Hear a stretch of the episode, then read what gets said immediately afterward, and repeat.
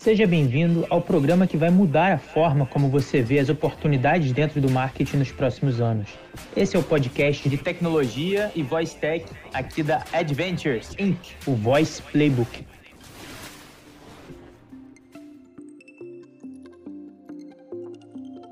Olá e seja bem-vindo a mais um episódio do Voice Playbook. Hoje aqui com a fantástica presença do Felipe Belo, que há poucas semanas se integrou aqui ao, ao time da Adventures e já está vivendo aqui uma montanha russa de emoções, né, Felipe? quero até falar um pouquinho Opa. sobre isso. Seja muito bem-vindo. Muito obrigado, Conrado. Foram duas semanas já mega intensas, uma imersão fantástica uh, dentro da empresa. Sinto que a gente cresce a cada dia, a cada job, a, a cada papo que se tem com o pessoal que orbita tanto os jobs quanto os times em si cara, é sensacional, assim, as minhas expectativas como empresa foram extremamente superadas, assim, acho que é completamente fora do, dos padrões de agências, assim, que se vê por aí, é muito legal. É, é, a gente até, até tem algumas exposições, comentários e tal, que não é puramente uma agência, né, tem, é um grupo que tem uma pancada de verticais diferentes,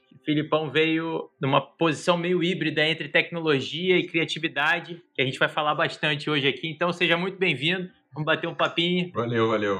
A gente estava até um pouquinho antes aqui comentando sobre. Aqui a gente está no podcast, né? Então o pessoal não vai estar tá vendo a sua camisa do De Volta para o Futuro integrado aí com, com vários efeitos visuais. Fazendo um, um De Volta para o Futuro, falar um pouquinho de como que a gente se conheceu. Felipe faz muitas inserções em impressões 3D, né, o 3D print, e o Billy que trabalha com a gente, inclusive no podcast, o episódio do Billy, se eu não me engano, é o episódio número 11, que é um baita papo, recomendo para todo mundo. Volta e meia eu volto para ouvir novamente as coisas que a gente falou de futuro e as coisas que a gente está fazendo hoje e que a gente tinha previsto lá atrás, há mais de um ano atrás, que é um papo incrível. E conta um pouquinho dessa, desse teu histórico, Felipe, com o Billy. Cara, então, o Billy, uh, até hoje eu não entendi muito bem como ele chegou em mim, uh, mas... Mundo pequeno, é louco. É, ele tava morando em Porto aqui, acho que é vizinho dos clientes, não sei, até de, tipo, uh, não consigo sintetizar realmente como é que ele chegou em mim, mas ele veio a, a, a mim como cliente, na real, uh, para eu fazer umas peças para ele montar um estúdio e também, digamos assim, materializando as ideias dos projetos pessoais e projetos que ele faz adventures, como games de voice tech. Uh, ele produziu um para de Jurassic Park, a gente fez uma peça para ele. Agora a gente está fazendo uma que é do sobre o bebê do lobisomem, que é um outro game de voice tech que ele que ele fez. Então a gente começou muito nessa troca, assim, conversando muito.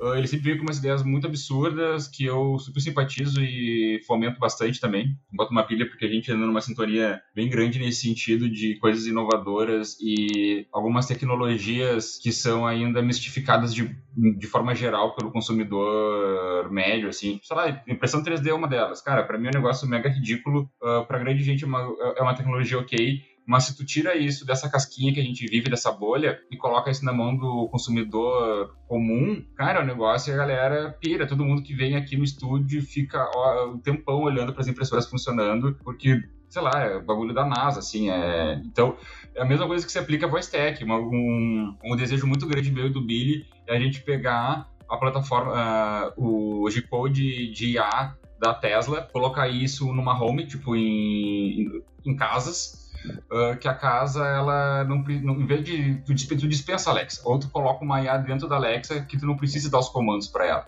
Que a casa, ela sabe, se vai chover, ela fecha a janela sozinha. Ela não precisa, uh, ou, se a, ou a casa, ela já sabe qual é a série que tu gosta de ver, o que tu tá maratonando, tu sentou no sofá, ela já liga a tua TV, já coloca no Netflix, no episódio que tu quer começar a ver.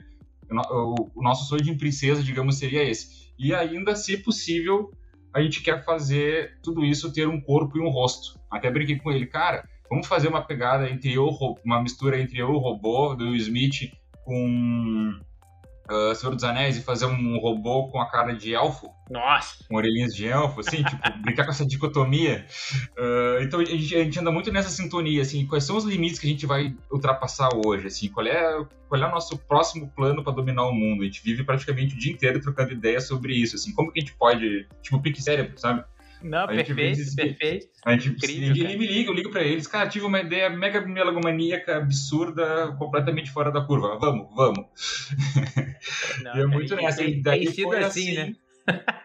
é, tem sido assim, e aí foi nessa que eles, mano, preciso te colocar dentro da Adventures, preciso de te lá junto com o Conrado, junto comigo. Cara, eu, eu, eu coloquei o desafio para ele, falei, Billy, cara, a gente precisa de alguém com esse perfil aqui para fazer uma ponte adicional. Aí ele falou, cara, já sei que eu vou chamar. E aí, aí o papo vai, o papo vem. Eu conversei também com a Carol aqui, a gente evoluiu, felizmente. Foi muito legal, muito legal. Mas eu tava, eu tava adiantando aqui pra gente falar um pouquinho do DeLorean e, da, e do De Volta para o Futuro. É, até, pô, a gente bateu um papo esses dias. Inclusive, vai ser o próximo convidado aqui do, do Voice Playbook, pessoal lá do Matando Robôs Gigantes. E também inspirado em alguns episódios também que cobrem todos os detalhes, inclusive os extras que não estão é, explícitos nos filmes do De Volta para o Futuro, né? Que você tá na tua camisa aí, no meu boné. Então, é, você fez um trabalho recente com isso e está, inclusive, publicado no seu Instagram, né? Então, fala um pouquinho aí dos detalhes, inclusive da, do processo e, e também da, das pinturas. E, e, antes disso, só para você, é, que você menciona assim, poxa, parece estar tá na NASA quando vê as impressoras e tal. Eu tive uma oportunidade muito interessante de participar da primeira turma de brasileiros na Singularity University, dentro do campus de pesquisa da NASA na, na Califórnia. E Cara, isso era 2011. E em 2011 tinham oito impressoras 3D que a gente começou a trabalhar em algum, alguns projetos específicos lá para a parte de robótica e, e, muito de prostéticos, né? De, de é, braços, canelas, sim, sim. joelho. E, cara, isso era 2011. E, e, uma das cadeiras, assim, de, de, vertical de estudo era especificamente 3D Printing lá em 2011, sabe? Então, cara, fazem mais de 10 anos, sabe? Muito incrível. Cara, é, o, a impressão 3D é um negócio muito sensacional. Tipo, uh, acho que todo mundo deveria ter uma em casa.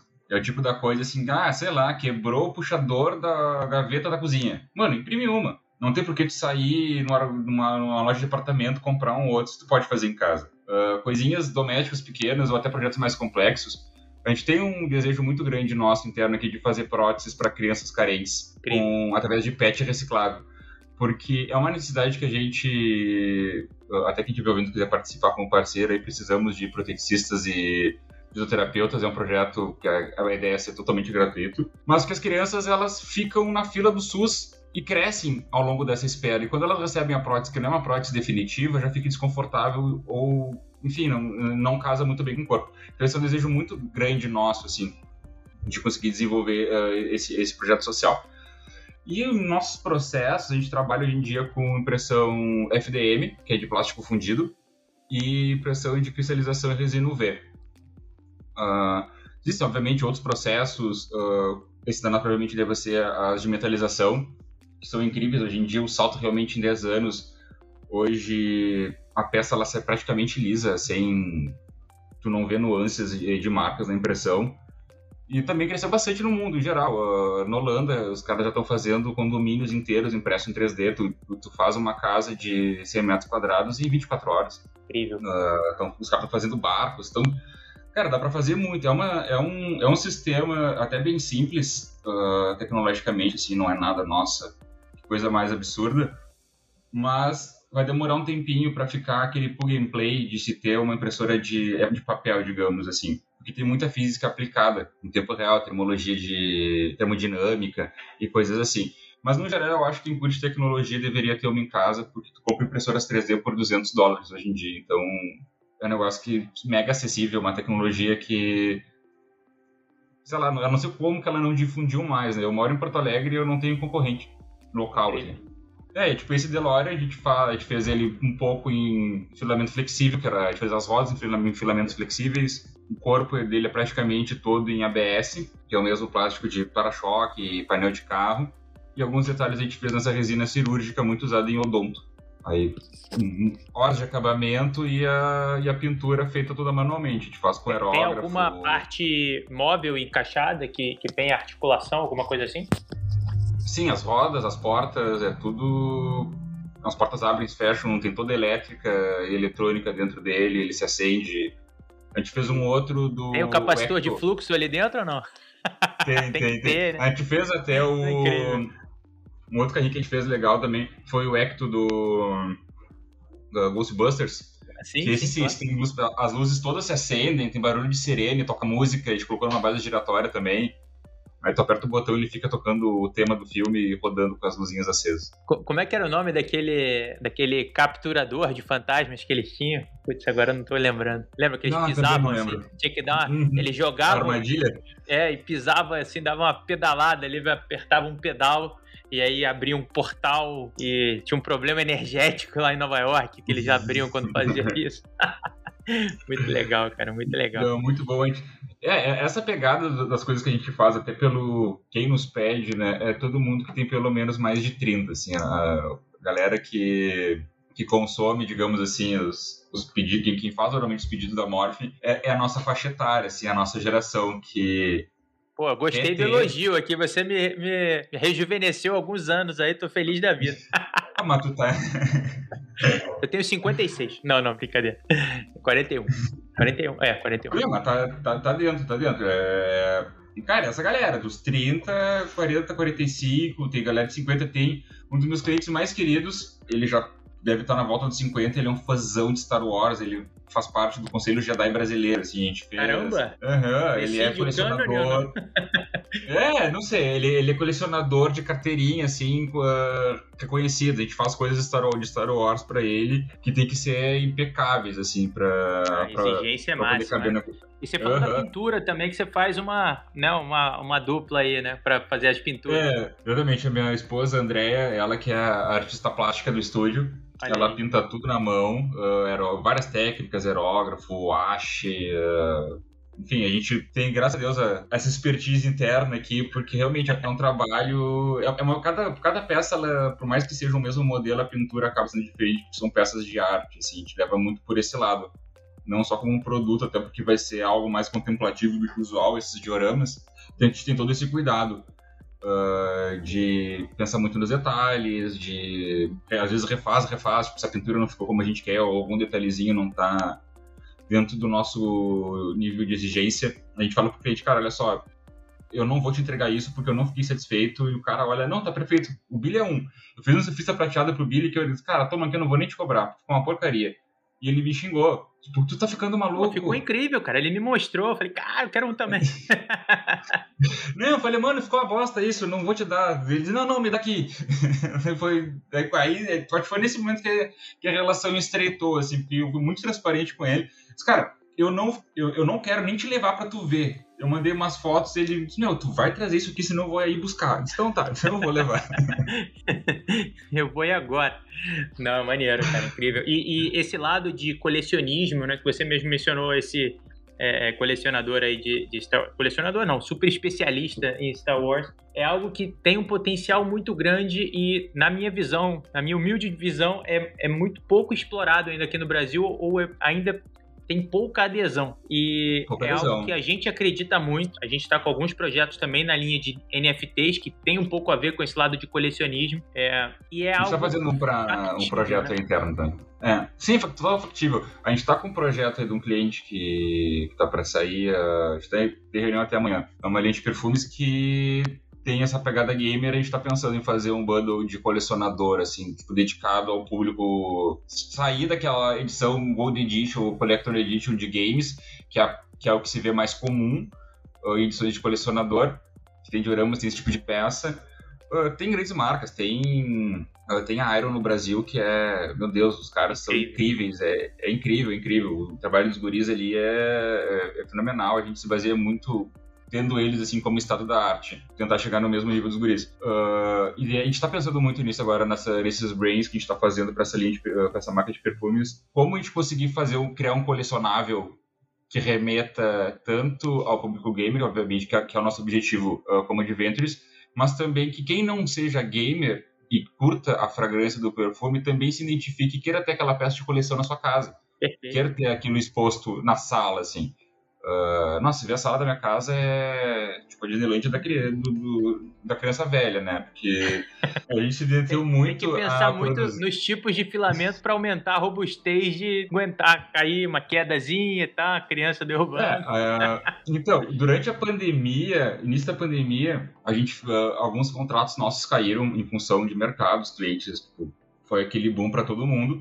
Uh, e a gente começou a fazer máscaras. Eu fiz a minha primeira máscara do Sub-Zero, com um filtro descartável e porque a ideia era ter uma máscara confortável, que ela não abafasse o rosto, que desse para fazer atividade física ao ar livre, que desse para pedalar, uh, que tu não ficasse acumulando muito lixo, porque foi 2018 contra o canudinho plástico. Aí vem 2019, 2020, 2021, acúmulos e acúmulos de máscaras N95 espalhadas por aí, né?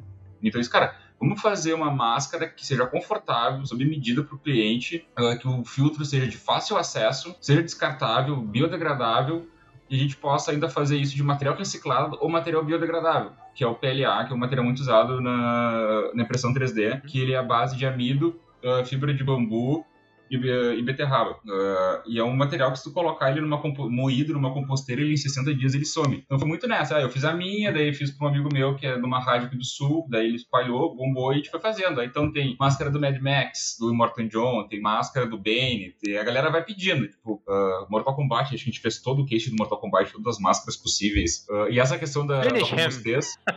uhum, e essa questão da robustez, o, o, o cara que encomendou do Darth Vader, um half mask do Darth Vader, Ele se acidentou de bicicleta elétrica com a máscara no rosto. E ele salvou os dentes por causa da máscara. Olha aí que beleza, hein? Acabou servindo uhum. como protetor. Sim, porque gente, é, é, literalmente é o mesmo material utilizado em pastilha de freio, em para-choque, em painel de carro, assim, é realmente mega resistente. Tanto que a, as prateleiras aqui em casa, as, as mãos francesas, são todas feitas da impressão 3D e aguenta uma pá de livro. É, deixa, tá. eu, deixa, eu, deixa eu te fazer uma, umas perguntas aqui que são mais desafiadoras. Olha aí. Ih, diz aí. Mano. Não, é, o, o, ponto é que o, o, universo né, é, tão, é tão amplo assim de, de diferentes é, interseções do que a gente está fazendo que é muito amplo, né? Mas por exemplo, uma coisa que, que, eu, que me anima muito, eu gosto bastante disso, é da interface dos consumidores com as marcas, por exemplo, em locais que têm interação física, né? Então, por exemplo, num shopping que tem lá um, um stand ou coisas assim. Como é que você pensa num, num futuro próximo essa interação aumentar cruzando a parte de impressão 3D com é, essas experiências de pop-up stores ou, ou de quiosques é, de participação, né? Conta um pouquinho da sua então, visão para esse tipo, que eu, eu, sei que você tem bastante experiência com isso, você já fez muita coisa nesse sentido, mas o que, que você está vendo assim como uma tendência, como, como o futuro da interação das marcas com os clientes fisicamente? Então, uh, até tem, acho que tem em São Paulo um, uma empresa que faz isso, que ele te dá um, ele te escaneia numa fração de segundos uh, e tu recebe teu, a, a, a sua própria miniatura, né? Uhum. Infelizmente, uh, em questões tecnológicas hoje em dia, é o tempo dessa produção. É, por se tratar uh, de muita questão, como eu te falei, de física aplicada, de termologia uh, e termodinâmica dos materiais utilizados. Eu, obviamente, acredito que num futuro não muito distante, a impressão 3D ela tem, nos moldes que a gente conhece ela hoje, uns 30 anos. acredito que mais uns 20 a gente consiga ter uh, algo mais próximo de um plug and play, assim, de impressão.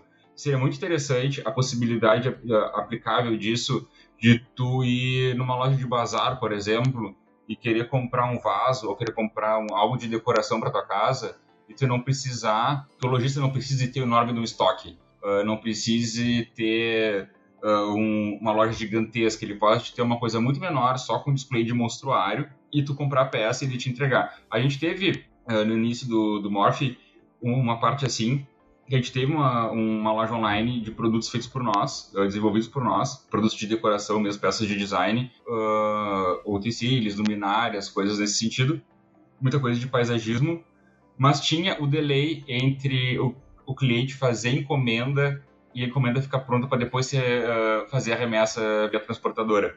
E isso a gente viu que tanto o consumidor hoje em dia, que no máximo ele, ele segura a ansiedade quando encomenda algo da China, não encomenda algo de território nacional, né? uh, ainda mais por se tratar de impressão 3D, teve muito que catequizar o consumidor uh, nesse sentido, assim, de cara, olha só, a tua, a tua, peça vai ser única, a tua peça ela vai estar sendo produzida única e exclusivamente para ti, uh, teriam todas as variantes, né? Em relação a stands e quiosques, daria muito sei lá, daqui a uns anos, não digo muito tempo, para se fazer até a própria produção desses espaços, né? Hoje em dia, tu, uma configuração de tecnologia que a gente tem na mão já, como eu falei antes, estão produzindo casas, estão produzindo barcos, coisas muito maiores do que a gente está acostumado a ver diariamente, daria muito para tu produzir peças de, sei lá, um tênis, por exemplo, ou uma sandália, coisas assim. Hoje em dia já se tem esses materiais flexíveis que são muito usados para prototipar realmente calçados para a indústria ou componentes mais que, que não necessitem tanta rigidez. A gente fez um filamentos skate. que consolidem produtos flexíveis impressos em 3D, como é, um chinelo. Tanto, tanto, ah, mas, mas, tem tanto filamento quanto resina flexível hoje em dia. Uh, a gente fez um skate uh, todo feito em patch e Olha. com as rodinhas nesse filamento flexível. Tá no Instagram aí também. Um skatezinho retrô lá, Dogtown, assim. Uh, super funcional, feito em patch. E ficou leve. O que é, o interessante da impressão 3D é que tu consegue configurar a densidade dela por dentro, né? Tu não precisa fazer uma coisa maciça. Então tu consegue trabalhar o preenchimento em favo ou em grid. E isso possibilita muitas coisas. Uh, sei lá, capacete para bike dá para fazer com uh, pet de garrafa. Ah, o cara. Esse é o, esse é o mindset da impressão 3D, né? A impressão 3D tem dois mindsets. É um é tu montar a tua do zero, é comprar uma e fazer aquela uma produzir outra, ou pegar plásticos do dia a dia, moer eles em casa e do teu lixo, da, do teu lixo seco da cozinha, tu tirar matéria-prima para produzir outras peças de uso do cotidiano desses, de uma das opções, aí você falou de usar o que você fez para ela mesmo construir uma nova. Fala um Exatamente, pouquinho mais disso e eu vou falar do pessoal da Made in Space que eu conheci lá na, na Singular. Então, uh, as, até as minhas impressoras, o, o que não é metal, que, se, que é rolamento, parafuso e o case delas, o resto é tudo feito nas próprias, é, é feito em própria impressão 3D, é tudo plástico, não tem muito disso de tu pode entrar na internet, tu compra os arquivos das peças, uh, ou tem sites que são free, tem a lista ali de componentes eletrônicos de, e de robótica para tu comprar via AliExpress, já tem até os links. Tu compra motorzinho disso, fio daquilo, plaquinha daquele outro. E se tu já tem uma impressora 3D, tu imprime os componentes e faz uma daquela impressora 3D criar uma outra impressora 3D. E assim tu vai indo, tu faz uma gerar outra. Uh, então uma galera que que é, os makers mesmo, assim, eu não sou maker, eu confesso, entendo de eletrônica, faço a manutenção nas minhas próprias impressoras, uh, mas não é um negócio que eu sou muito focado. Tem, um, tem uma galerinha desse meio de 3D printer que é total maker, assim, os caras curtem mesmo é fazer o negócio a la Mad Max, do zero, é muito legal. Uh, eu já foquei na outra parte, em produção mesmo, em desenvolvimento, em seguir desenvolvendo projetos, em me aprofundar no, em, na criação de produtos e, e na produção mas é um mercado bem forte. A gente até fala que o Brasil uh, é o terceiro país da América Latina que consome impressora 3D e é o país que tem menos uh, prestadores de serviço em manutenção. É muito difícil. Cara, eu sou em Porto Alegre, não, aqui em Porto Alegre não tem uma única pessoa especializada em manutenção de impressora 3D. Olha aí, quem está nos ouvindo e, e, é de Porto Alegre, é um mercado tá gigante. aí um belo, um belo um belo potencial, né? É um mercado inexplorado, é, ou melhor, um mercado existente e desassistido, né? Olha aí. Totalmente, mas, totalmente. É algo que, não sei se eu cheguei a falar para você, mas eu, eu trabalhei alguns anos aí na indústria aeroespacial com satélites numa constelação diferenciada, né? Que a maioria dos satélites fica na, na, na órbita geoestacionária, que fica a 36 mil quilômetros e o equilíbrio das forças faz com que os satélites girem na mesma velocidade que a Terra gira na sua rotação. Então essa é a órbita geoestacionária. Os satélites da O3B, que é a empresa que eu trabalhava, é, eles ficam a um quarto dessa distância. Então eles têm uma latência bem mais baixa porque são mais próximos. Só que como uhum. eles não são geoestacionários, se eles eles rodassem na mesma velocidade do giro rotacional da Terra, eles cairiam, porque eles estão muito mais próximos, a força que atrai é muito mais forte que a, que a impressão de força centrífuga. Então, eles têm que estar numa velocidade de equilíbrio mais rápida que o giro da Terra. Então, por isso é uma constelação um pouco especial e bem interessante. Inclusive, eles fizeram o um lançamento de um novo satélite ontem, mas já está em 23 ou 24 artefatos. Mas o ponto Nossa, é que a construção de qualquer coisa que vá para o espaço tem algumas regrinhas muito complicadas, né? Que tudo que você vai tirar da Terra e colocar no espaço, é, você tem que fazer com todas as restrições possíveis para deixar ela mais forte para aguentar as trepidações, o mais leve para poder é, é, diminuir o custo do lançamento em si. Né? Tem um estudo que, se não me engano, para cada um quilo de materiais que você vai levar, isso tem um custo monstruoso na casa dos milhões de dólares. Então, se você consegue reduzir o peso, isso ajuda muito. Só que quando você pensa em construir algo sem a restrição de ter que tirar da, da atmosfera terrestre, isso ganha outras proporções. Então a questão de construir algo, não em terra, mas já construir lá fora, é, fora da, da, atmosfera terrestre, Sim, isso é uma baita de uma vantagem. E quando Com você certeza. consegue, por exemplo, reaproveitar para os filamentos de, de é, 3D printing é, elementos que estão disponíveis lá fora, por exemplo, a poeira lunar, né? Porque não é algo factível, passa a existir um, um cenário industrial de construção fora da atmosfera da Terra. E se você pode criar as impressoras com os materiais de lá, então você entra num cenário de construção é, fora da órbita é, é, ou fora da atmosfera. Sim, é... a gente fala bastante disso no meio aqui. É, existe um, é uma comunidade muito unida, como uh, é um ciclo muito pequeno, assim, não, não, não é muito disseminado de forma geral dentro do país. A comunidade no geral é, é muito unida. É, é, bem legal isso, porque o pessoal do 3D Printing tá sempre trocando informação, a galera sempre se ajuda, ninguém enxerga o outro como um concorrente. Então isso é muito legal nessa comunidade, porque praticamente todo mundo teve o mesmo estalo de começar a aprender isso no, mais ou menos a, na diferença de 3, 4 anos, assim. Então tá todo mundo estacionado, uh, não digo estacionado, mas tá todo mundo na mesma curva de aprendizado e, e evolução. Então tem essa troca muito grande, a gente passa às vezes muito tempo debatendo sobre as possibilidades impressão 3D, basta tu ter um, um, um componente sólido, né? Uh, nessas que são de adição. Uh, pois é, isso, que isso, que eu, isso, é uma coisa que eu tenho uma dúvida, até seria interessante aqui para um fator educativo aqui para você me educar nisso, já dada a sua experiência. Por exemplo, o, o pessoal tem uma outra empresa que até recebeu um investimento recente agora chamada Made in Space. E eles fizeram uma parceria com a ISS, né, que é a estação espacial, em que eles têm algumas impressoras deles dentro da ISS, da Estação Espacial Internacional, em que eles fazem construção de alguns elementos, de alguns materiais que ganhem vantagens por estar sendo feitos é, em ambiente é, de gravidade quase zero, como por exemplo as fibras óticas. Né? Então, a, as fibras óticas que hoje são o grande responsável pela é, é amplitude de conectividade de internet de grande capacidade para vídeos, para é, meets, zooms e, por exemplo, o que a gente está fazendo aqui é algo que é e muito propiciado por as fibras óticas estarem distribuídas aí com, com grande amplitude pelos oceanos, né, com os cabos submarinos e também terrestre, terrestrialmente. Agora, a fibra ótica, quando ela é construída num, num ambiente de gravidade quase zero, ela fica melhor do que quando ela é construída aqui na Terra. Então, esse é um, é um case de, de melhoria.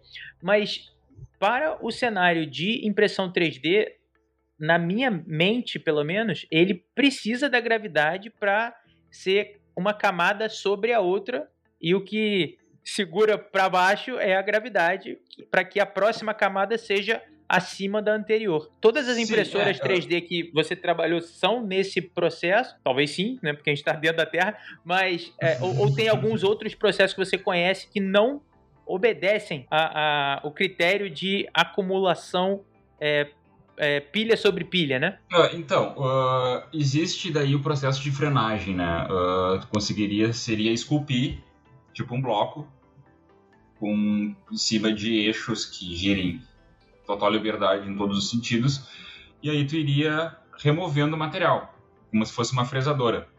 Tá, mas aí você não conseguiria fazer, por exemplo, aquelas engrenagens que naturalmente você precisaria de um, de um elemento ou uma camada separadora e você ter a, as engrenagens internas, né? É, uh, por enquanto aqui o, o, que temos em terra são aqui no nosso ambiente. no nosso ambiente aqui, é.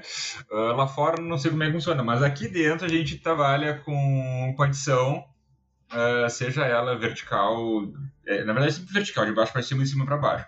A de resina, normalmente, ela é uma tela ou um laser que ela imprime de baixo para cima. É um tanque com eu gesticulando aqui, não temos vídeo, né? é uma. É, é, um desafio, né? Que como, como é um desafio, tem que fazer um exercício de. É como de... se fosse uma. É, é como se fosse um. Imagético tirado. É, é, sei lá, é como se fosse um Perex, um, um tanquezinho que embaixo é transparente e, e, e, cheio de resina, e abaixo disso tem um flash ou um laser de luz UV, que vai solidificando uh, camadas que vão sendo suspensas por uma base que vai subindo verticalmente. Uh, e a FDM, que é adição de plástico fundido, realmente, tu começa nível de baixo e vai adicionando camada sobre camada.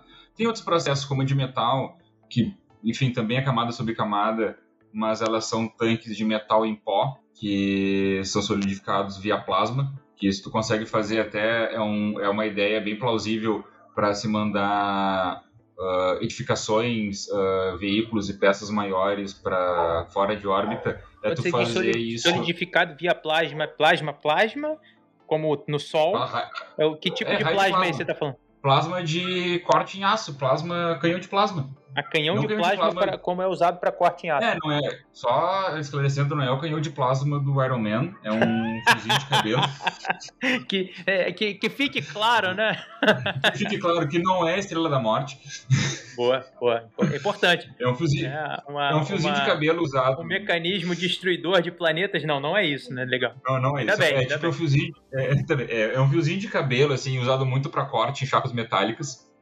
Uh, que ele vai solidificando camada sobre camada uh, desse compósito metálico em pó, ele vai solidificando.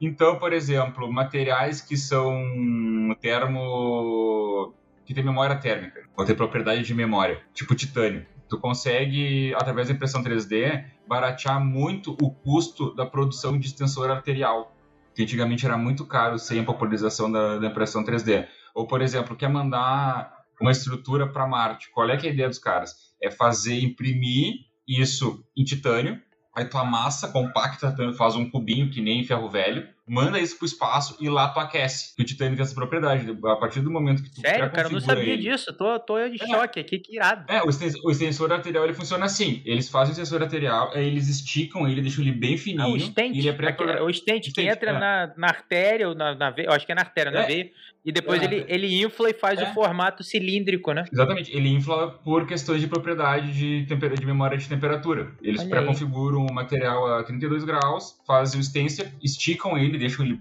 bem esticadinho, bem fininho, fazem cirurgia e depois, com a, com a temperatura do corpo, ele vai se expandindo. Isso mas é mas uma... quando, quando faz a cirurgia de inserção na artéria, ele tem que estar o quê? Gelado ou super quente? Como é que é? é, é Não, é gelado, baixo? gelado. Gelado, né? vai gelado e aí a própria gelado. temperatura uhum. corpórea já aquece e faz ele inflar para a posição Exatamente. cilíndrica, né? Porra, tá aí. Eu sempre quis entender como é que ele inflava de volta, então é memória térmica. Legal. Memória térmica. Eu, eu achava que era. Eu falei, pô, mas não faz muito sentido né? você colocar uma articulação ali.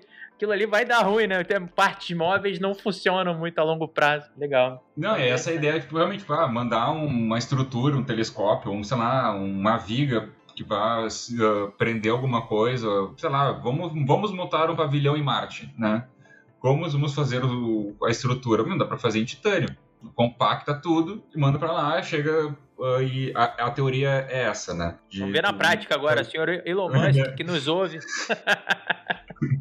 Legal. É, produzir tudo em titânio, compactar e mandar para lá, aquecer ele to, é como se fosse aqueles brinquedos infláveis, assim, de parquinho. Muito legal. Pô, inc incrível que eu levei meus filhos para São Paulo é, algumas semanas atrás e tem alguns parques de é, brinquedos infláveis cara, incrível, a quantidade de brinquedos infláveis que, que, que tem somados no mesmo, no mesmo local, as crianças ficam alucinadas, muito legal. Sim, sim, entendo o sentimento. Eu levei a minha num aqui que, que o tema é único. Eu tenho uma filha de 4 anos, eu levei, uh, a gente levou ela numa aqui que o tema é unicórnio. Olha. É no shopping em Porto Alegre que os caras fazem a metade do andar é só essas areias, piscina de bolinha infláveis, é dá vontade de deixar a criança de lado e tu ir brincar, assim, porque é muito incrível.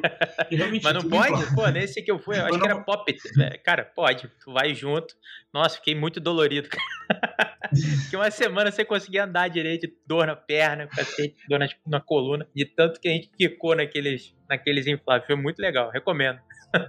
É, recomendo tomando um, um, um, Dorflex, um Dorflex ou algo do gênero na Novalgina pra aguentar. A gente até tá com uma ideia agora de. Vai ser apresentado amanhã pro lançamento de gamificação aí da indústria de videogames via Adventures que a gente quer fazer ativação dentro de uma arena dessas. Olha aí, olha aí, Prazer, dando spoiler aqui. tem que, o cliente tem que aceitar primeiro, depois a gente fala.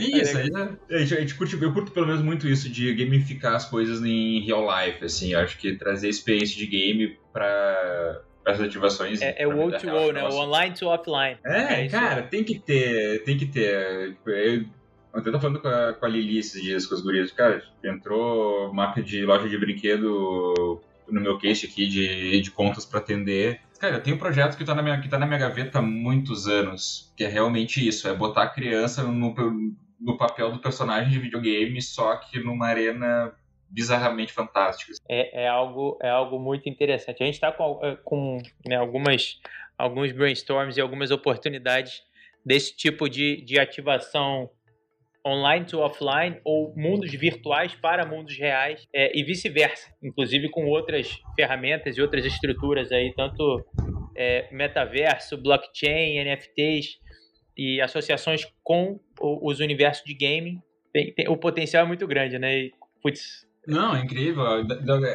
Cara, a entrada do NFT no nosso, no nosso mundinho aqui, aqui de baixo, digamos assim, uh, cara, é incrível essa virada, é sensacional eu venho do design, sou casado com uma artista plástica, arquiteto, cara, tu poder, e, sou outra pessoa que também produz colecionáveis, tu dá essa oportunidade pro artista digital que tem as que até então tinha suas artes do copy-paste espalhadas por Pinterest, uh, Tumblr e por aí vai, e todo mundo se, uh, pegava e só salvava aquela arte, fazia o que queria com ela, resguardar o desenvolvedor, resguardar os direitos do autor e monetizar isso, fazer essa curadoria de arte, seja ela gráfica, seja ela em música, ou ainda mais se a gente possa fazer um mashup entre o NFT digital e a experiência no mundo real, não necessariamente tu ter uma peça física na tua mão. Essa é uma coisa que o Billy estava conversando esses dias no outro projeto eu comecei, foi a primeira reunião que eu fiz na Adventures, eu não tinha nem entrado, na, não tinha nem se defetivado ainda, eu já estava participando de reunião. isso é normal, isso é normal. É. Não, uh, cara, Teve uma comigo também, né? antes de entrar, eu falei, cara, você vai ter que participar dessa aqui, vamos nessa, e pá, já entra mergulhando, cabeça, sem olhar. Não, não, eu falei, cara, eu, eu vou entrar, mas vocês que me segurem depois, velho. O né, deram ideia, agora vocês que me aguentem, eu quero estar em tudo. uh, cara, vou, é, essa coisa do NFT de experiência, de tu dar um o Golden Ticket uh, do Willy Wonka, a pessoa que ela comprou o NFT online e tu ter essa experiência no mundo físico só quem detém aquele Golden Ticket pode viver daquilo uh, e pode vivenciar aquela, aquelas situações, eu acho que isso daí é para nós é o pulo do gato do marketing hoje em dia, assim, é, é como juntar esses dois extremos uh, de realidades para dentro do dia a dia do consumidor de uma maneira mais singular impossível, assim, acho que o NFT abre os olhos o formato do NFT, tipo assim, o resumo do que é o NFT, acho que ajuda muito a gente a rever os conceitos de venda de mercado, de como tu atende a pessoa como consumidor final, assim.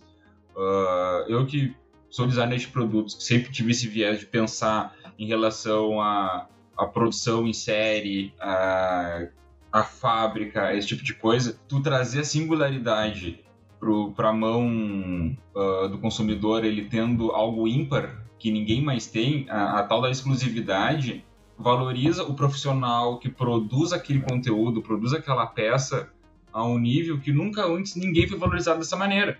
Exatamente. Isso tu, tu pega, sei lá, uh, Gaudí, por exemplo.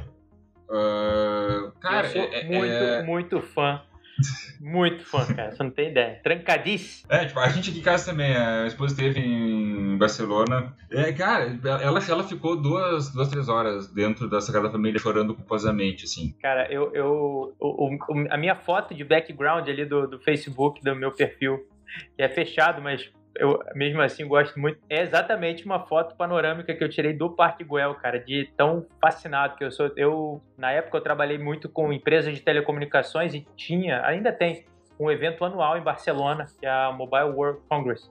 E eu fui, acho que umas quatro, cinco vezes. Eu fazia questão de sempre voltar no Parque Güell e, e, e na Casa Batló. E, e, cara, é incrível, cara. Cara, é incrível, Nossa, eu incrível. sou muito fascinado por Barcelona. E tudo. É, e até mesmo a Sagrada Família, tipo, é, é um exemplo, assim, que a gente que dá para sintetizar essa ideia, né? É, cara, não existe e nunca mais não, nada vai existir o que o que Gaudí fez. E eu acho que o NFT hoje em dia, é, obviamente não a devidas proporções, obviamente, te dá esse poder da exclusividade, né? Tipo, o Gaudí foi só um exemplo porque eu sou muito fã. Uh, mas tu pega Picasso, pega qualquer outro grande pintor uh, da história, diferente muito do, do que a gente vê hoje em dia, a arte, o valor que se tem nas peças, né? E o, e o, artista digital, nossa, tem uma cacetada de gente tão incrível e que acaba perdendo seus direitos, acabava perdendo seus direitos de, de projeto, porque a coisa simplesmente era um copy-paste, tu podia dar um clique com o botão direito e fazer o download da peça do cara, do JPEG, conforme tu bem entender. Então, cara, e, isso, é, isso é tão interessante. Eu, eu gosto muito de mercados financeiros. Eu, eu tenho um problema que eu gosto de tudo, né? Então, eu, eu sou entusiasta de, de, de mercados financeiros de coisas. e, de, e de arranjos é, entre sistemas monetários, né? E já trabalhei também com mercado financeiro e tal. Mas o ponto é, no episódio aqui do, do, do, Voice Playbook, no episódio 49, se eu não me engano, que foi com o Felipe Ribe, do Atlético Mineiro, head de inovação do Atlético Mineiro, e também no 44, se não me engano, que foi com o Thiago Canelas, da Block 4, é, em ambos a gente explorou um pouquinho desse lado de royalties para o creator. Ou seja, no modelo de NFTs e de blockchain bem estruturado, é, é possível que a plataforma é, estimule os creators e remunere os creators não uma vez pela sua obra, mas todas as vezes que aquela obra for recomercializada no mercado secundário. Isso, se você imagina, o, o, você falou de Picasso, mas você pensa em qualquer pintor, por exemplo, que, que toda vez que, que um marchand ou um, algum, alguém recomercialize aquela peça, isso é ad eterno infinito e, e sim, exponencialmente sim, é tipo acumulativo. Música, né? Pro, pro artista, pro creator que fez aquela primeira peça, ou a cada novo launch, a cada novo drop, isso é exponencialmente acumulativo, cara. É um conceito financeiro que não existe, até onde eu sei, não existe nenhum paralelo. E, e quando se fala, poxa, a, as plataformas das corretoras, por exemplo, da XP, é, da Ativa, da Nova Futura, etc., existem as taxas, por exemplo, de corretagem, taxas de, de é, é, para você reter os ativos e a cada transação, taxa ANA, tem uma, uma série de taxinhas. Mas a taxa de transação é, ou de corretagem é, é uma das principais que remunera a plataforma. Mas aqui, quando a gente fala de uma, um royalty é, adaptável e editável ou definível pelo. É, pode ser definido pelo próprio creator, sei lá, até 10% de cada transação secundária. Isso é um conceito financeiro é, que eu acho que não tem nada comparado a isso, que é, é um exponencialmente acumulativo a cada novo drop. Então você pega a peça é, somada do, do Beeple Crap, que foram é, 5 mil dias, né? A peça de 5 mil dias que foi leiloada por 69 milhões de dólares. Cara, imagina isso, entendeu? É, é algo não comparável a nada que existe. E, não, é, é tá aqui, é sabe? Já tá pronto. Já, não é futuro. Não, Daqui 15 anos, é, é, hoje, já tá acontecendo isso. Então é muito incrível. Não, e o negócio que chega a ser, a, a, proporção que se toma é, é, é quase. Pra mim, quase não, mas ela é praticamente bizarra, né? Tipo, a, a, proporção que, se, uma, que uma peça dessas toma. Mas tu falou sobre a monetização do creator. Uh, lá fora, isso, isso acho que isso é um, é um plus no geral, assim, de, a, nível global, assim, muito por cultura. Aqui dentro, em território nacional, uh, o, o, artista plástico, o desenvolvedor, o, o enfim, designer, o, o, projetista, ainda é muito desvalorizado em território nacional. Uh, Vamos mudar isso. Tipo, num, tipo, num geral, assim. Não, tô falando real. Tipo, uh, como eu te falei, eu, eu, era proprietário de agência, de agência, tinha escritório de arquitetura efêmera, trabalhei 10 anos com isso. E a prática do mercado era muito dane-se o valor de projeto, os caras não estavam um pouco se lixando, estão, né, no geral, assim, um pouco se lixando para quem vai fazer. O, o consumidor geral, ele tá mais, desse de mercado, ele está mais preocupado com quanto isso vai custar para ele e o tempo que tu consegue entregar. Mas o valor das ideias no Brasil, hoje em dia, ainda é muito pouco valorizado. Uh, e uma das coisas que eu estou apaixonado em trabalhar na Adventures, assim, é a valorização do penso, digamos. É, é, é, o que a Adventures faz, assim, que mais me agradou, tipo, de cara, assim, no entrar. É a valorização pela criatividade, é a valorização pelo tempo, pela experiência que tu criou durante toda a tua vida para conseguir sintetizar em tempo mega rápido uma ideia que vai solucionar um problema ou resolver uma ação ou gerar um projeto muito legal. Isso uh, são poucas empresas que fazem, não, não, não é tipo, ah, é 10 de 20. Não, cara, é, eu já trabalhei com muita gente, eu já passei por alguns lugares, já forneci projetos e serviços para agência do país todo e eu nunca tinha visto nada igual como é no Adventure, assim, de valorizar realmente o que se passa na cabeça de quem está do outro lado. Isso não, cara, não existe. Aí tu pega o ilustrador, tu pega modelista uh, de peça de diorama para impressão 3D, tu pega projetista que trabalha ali só com freela, porque o cara é muito bom. Uma, uma, das minhas melhores amigas, ela é melhor, uma das melhores designers que tem no estado. E ela não trabalha de carteira assinada em nenhuma em fábrica de marca nenhuma, porque ninguém quer pagar o que realmente a guria vale. Porque o mercado nacional, o brasileiro, não quer pagar pela ideia. Ele quer só a solução.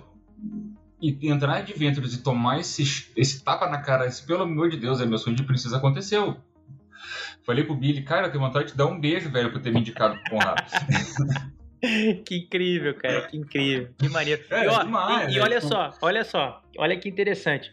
A gente fez a primeira, o primeiro awarding de NFTs para os os colaboradores, que a gente chama de empreendedores, né, para todos que estavam na, na Adventures no momento em que a gente lançou a Semana da Cultura, que tem os sete pilares e tem o áudio 8D que mostra, né, são 20 minutos de áudio é 8D, demais. não sei se você teve a oportunidade, foi um trabalho incrível claro, que a gente claro. fez. É, a pessoa da Johnny Day. Para prestar atenção nas verdades. E 231 pessoas é, fizeram o seu claim, né, que eram o, o, o número de empreendedores do nosso grupo, é, naquele momento, acho que foi em março ou abril, acho que foi abril, foi a primeira emissão de NFTs em plataforma brasileira da história.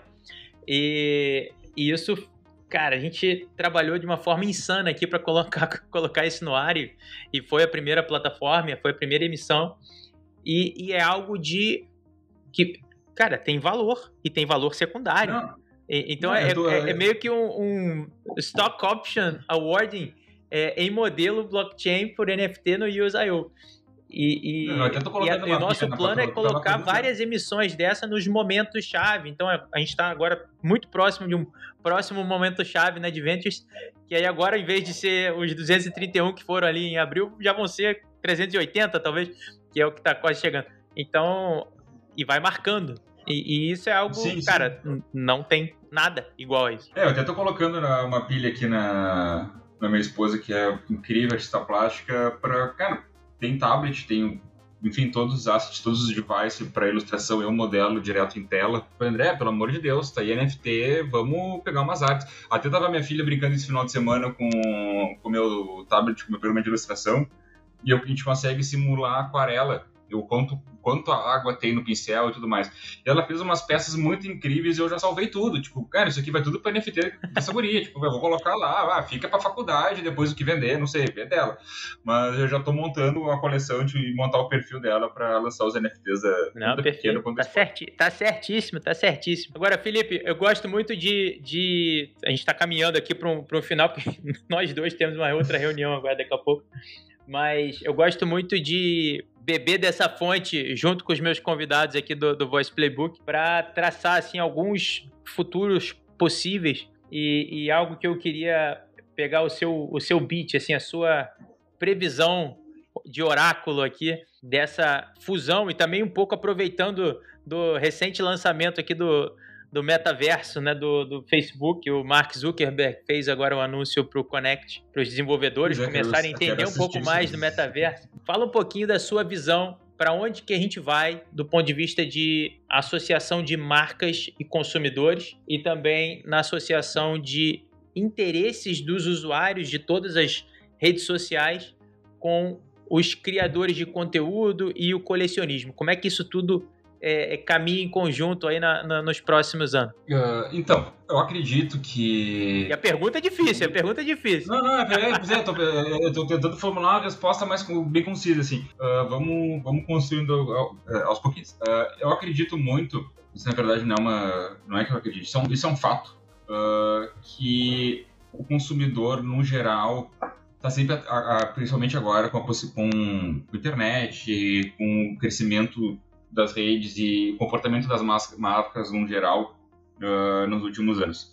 É a questão da exclusividade. É, um exemplo idiota disso uh, é o estouro que deu a popularização, pelo menos aqui no Brasil, nos últimos anos, uh, da Jordan. tênis Jordan. Cara, tênis Jordan existe desde 93. Todo mundo aqui já teve, sei lá quantos, pés, quantos pares.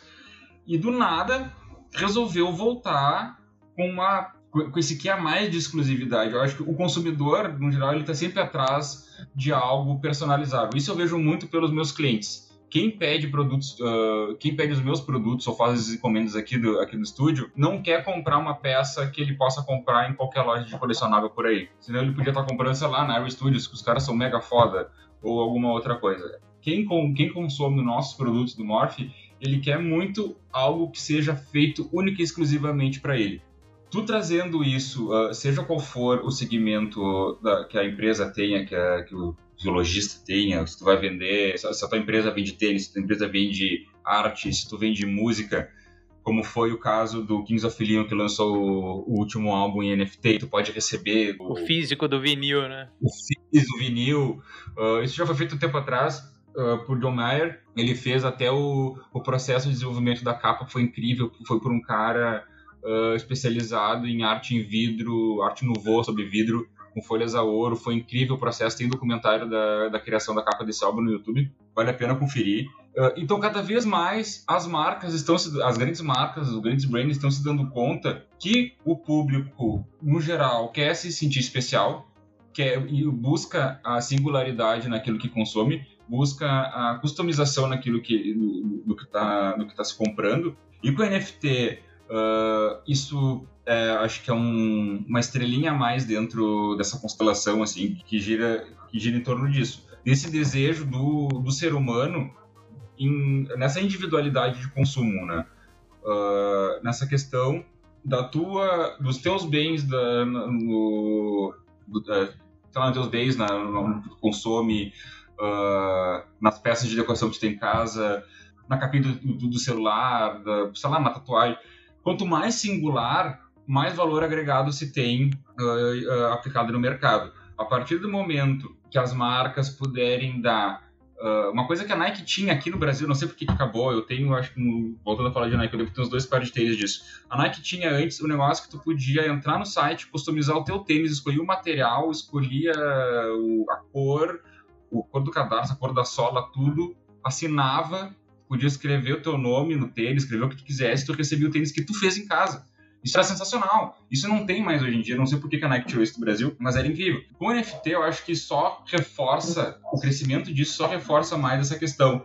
Que algumas grandes marcas, às vezes, perdem a oportunidade de fazer um investimento um pouquinho maior de início em, em produção, em sistema de produção, para não ficar uh, só peça de catálogo, mas atender o consumidor de uma maneira mais específica. Sei lá, uh, grandes marcas, vamos dizer assim, a Bugatti. Vamos botar a régua lá em cima. Opa. A Bugatti tem carro dela que é junto, agora esqueci o nome da, da empresa, francesa também, de porcelanas centenária, e eles têm um Bugatti que é todo revestido em porcelana. Tem Bugatti, não sei se é Bugatti, uh, mas tem um desses supercarros desse mesmo nível que ele é todo Labutan saca? Tipo, Acho então, que é o Pagani então, Zonta, isso, se eu não me engano. É, então, ele, esse aí, o Pagani.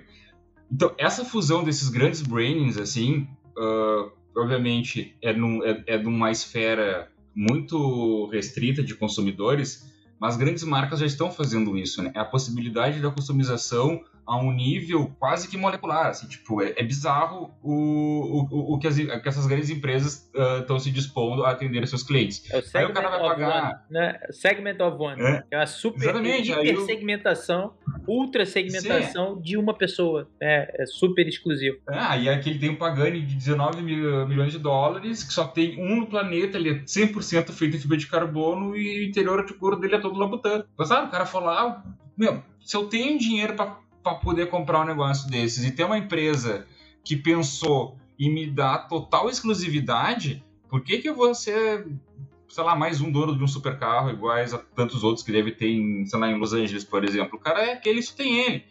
Então eu acho que quanto mais as empresas se derem uh, esse trabalho de prestar atenção no gosto do consumidor como indivíduo e não como massa uh, de geração monetária vai ser a nossa próxima revolução industrial. Uma coisa que a impressão 3D uh, nos permite uh, e outros processos de manufatura que poderiam ser considerados como prototipagem rápida uh, possibilitam. A partir do momento que tu insere dentro do teu processo industrial algo que tu dê liberdade para o teu consumidor final uh, caracterizar o teu produto com a cara dele, tu te torna cada vez mais parte da vida do teu consumidor do que simplesmente uma marca, seja tu uma marca comum ou uma love mark, mas a partir do momento que tu uh, se desprende uh, das barreiras e se molda para entregar o teu produto na versão da cara do, do consumidor, em específico daquele indivíduo, tipo Conrado, ah, Conrado quer uh, uma jaqueta mega específica, sei lá, um produto que só tu vai ter. A partir do momento que a empresa faz isso, ela não é mais só um produto, ela já faz parte do indivíduo Conrado. É identidade, ela, né, é, cara? Você faz parte. É, ela já faz parte da tua Cede identidade. Você faz com que as pessoas possam expressar a sua identidade através de produtos altamente é, customizados. Tem, tem todo um lado de adequar meios de produção que é, tornem factível e não explodam o custo, que é óbvio que as empresas também têm que respeitar as suas margens, claro, os seus acionistas e os seus stakeholders.